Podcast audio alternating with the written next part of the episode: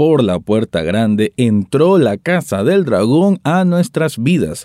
¿Quién lo diría que Juego de Tronos o algo que está basado, mejor dicho, en esta grandiosa serie de fantasía, pero que nos decepcionó espantosamente con su final, iba a tener una manera de revivir tan gloriosa, por lo menos, a como se ha visto en los primeros episodios de este spin-off que se llama La Casa del Dragón.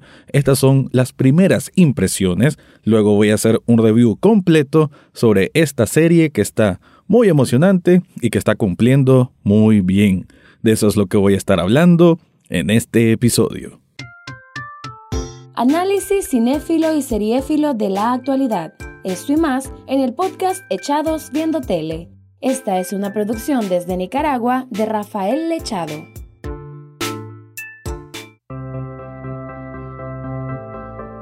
Bienvenido o bienvenida a un nuevo episodio de Echados Viendo Tele, el espacio para escuchar críticas, comentarios, opinión del mundo de las series y algunas veces de películas.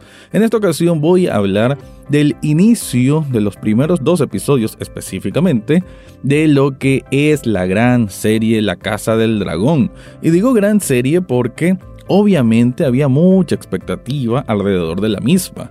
Yo era uno de los que quizás lo tomaba con pinzas porque obviamente luego de esa terrible decepción que fue el final de Juego de Tronos, este tipo de cosas hay que ser bastante reservados sobre el hype sobre la emoción que le vas a depositar y la verdad que con solamente dos capítulos puedo decirte, puedo asegurar que se siente que tiene todo un respaldo enorme de un equipo que tanto a nivel técnico como a nivel narrativo de storytelling, de construcción de un mundo fantasioso, lo están haciendo perfectamente bien.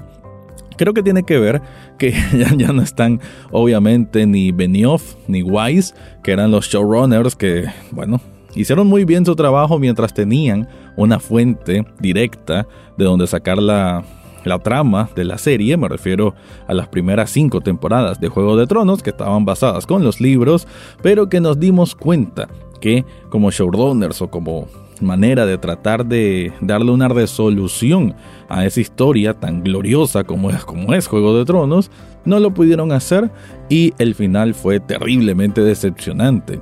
Ahora, lo bueno es que ya no están ellos dos, está de showrunner, o uno de los showrunners, Ed Sapoknik, que es un hombre que dirigió de los mejores episodios que encuentran en Game of Thrones. Él es el director, el que estaba detrás de cámaras con la planeación y demás. Ahora, él funge como showrunner, tiene un equipo que tiene esa esa pasión, que creo que es lo más importante, ¿no? Tener mucha pasión y dedicación y ponerle amor al trabajo. Y eso se nota que tiene Sapochnik, que además es productor ejecutivo junto al mismísimo George R.R. Martin, que aquí sí se ve muchísimo más compenetrado este hombre debe saber obviamente la decepción que fue para los fanáticos y la crítica del final de Juego de Tronos, e imagino que, siendo este su bebé, su obra, su creación, no quiere que vuelvan ese tipo de críticas tan tan negativas.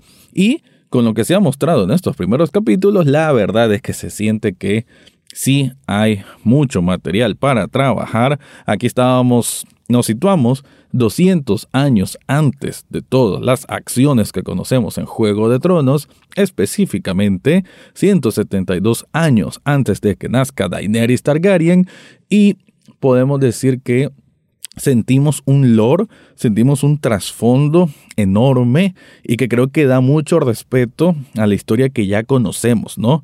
Que de hecho para mí eso es un reto.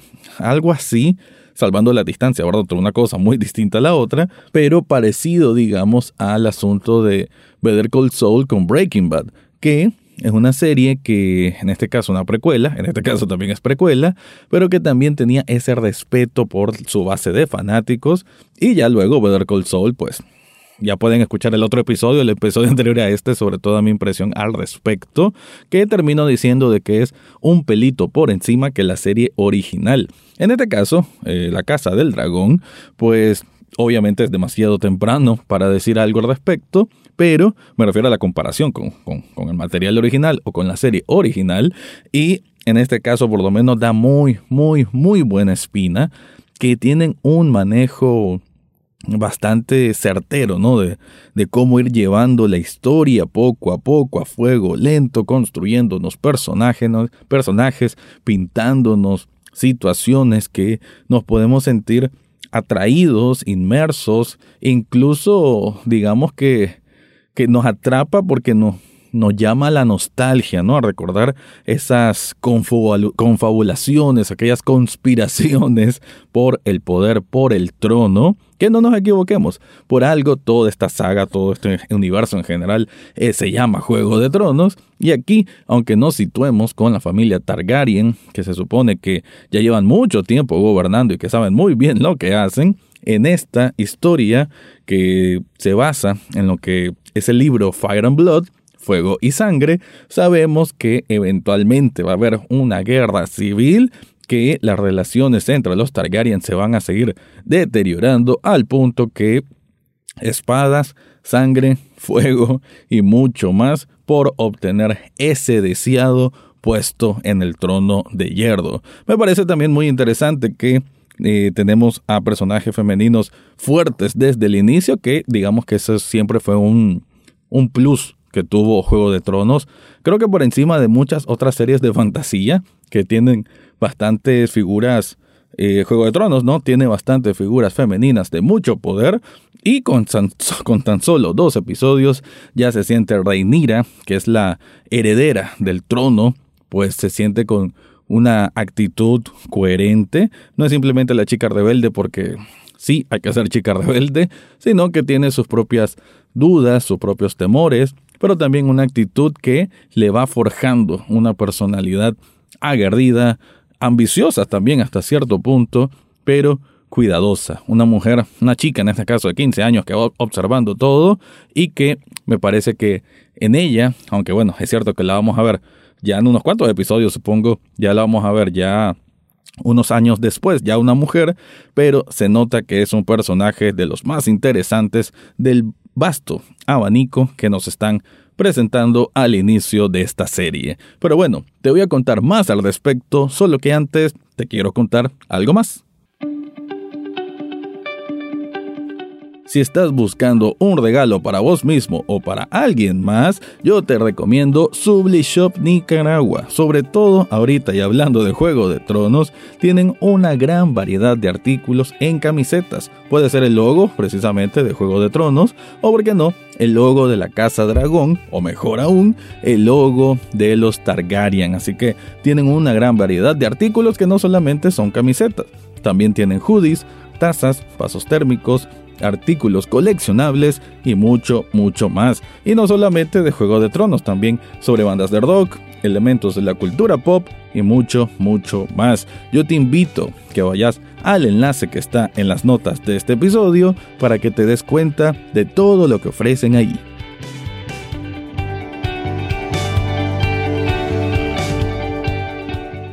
Entonces, entre todos los elementos positivos que podemos decir de la Casa del Dragón, es que supo marcar presencia. Y creo que eso es importante para cualquier serie, ¿no? Independientemente sea una serie spin-off, una serie nueva, una serie con actores conocidos o desconocidos, desde el primer episodio tenés que, que enganchar. Y eso es algo muy importante de mencionar porque ahora estamos en una era de la televisión que hay tanta competencia, que hay tantos críticos encima, que hay una cultura hasta pudiese decir tóxica por parte del público que rápidamente si no le gusta algo lo expresan en cualquier red social llámese principalmente Twitter, y obviamente los productores, los showrunners, todos los que están a cargo de la Casa del Dragón, sabían ese peso, sabían ese reto que significaba hacer esto, y el primer episodio como tal creo que puso las bases para no decepcionar a nadie,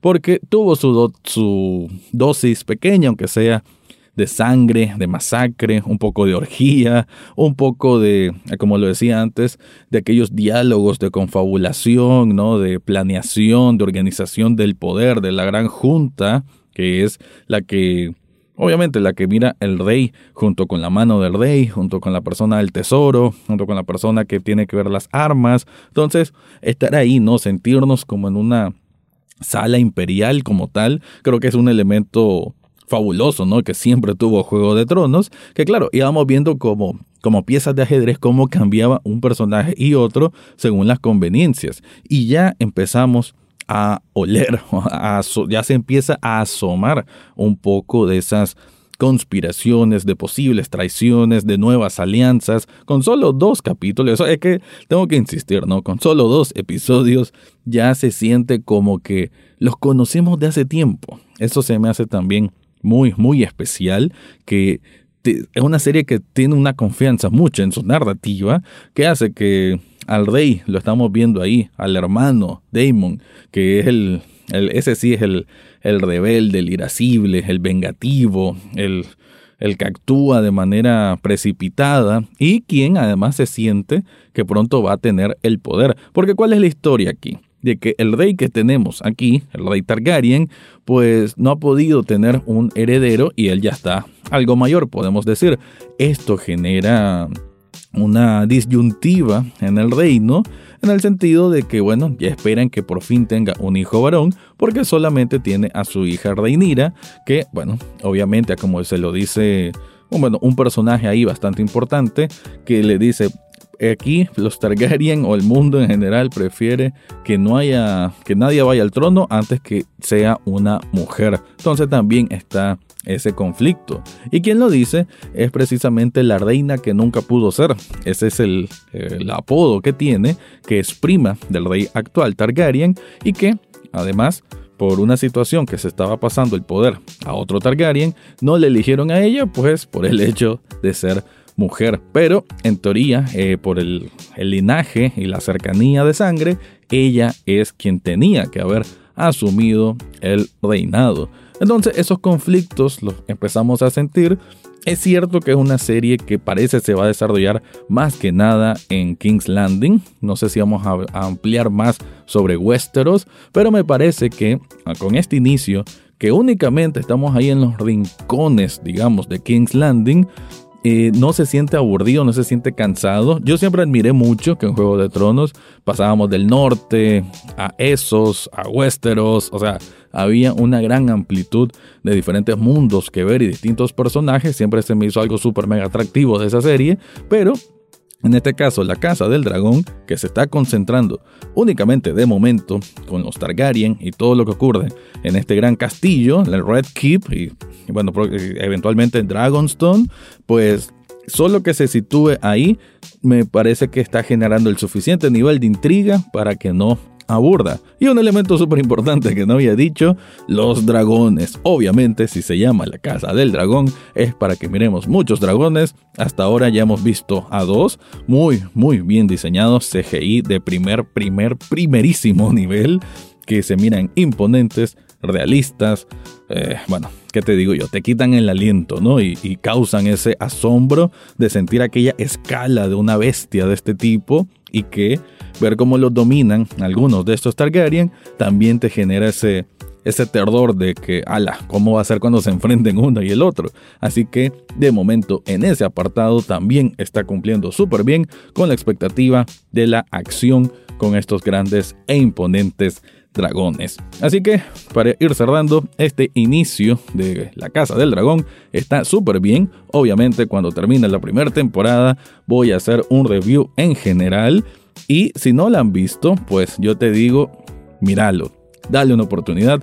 Es cierto que Juego de Tronos terminó de forma espantosa, pero esta es la luz de esperanza que tanto deseábamos y que lo pedimos arrodillados en el septo ahí a los dioses.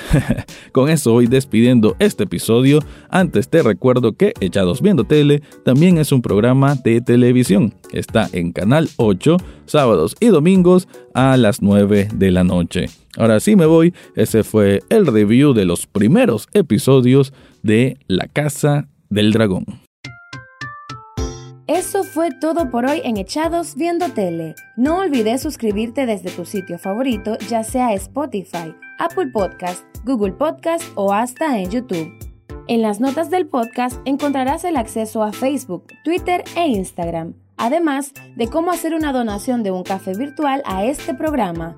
Gracias por escuchar y serán hasta la próxima semana.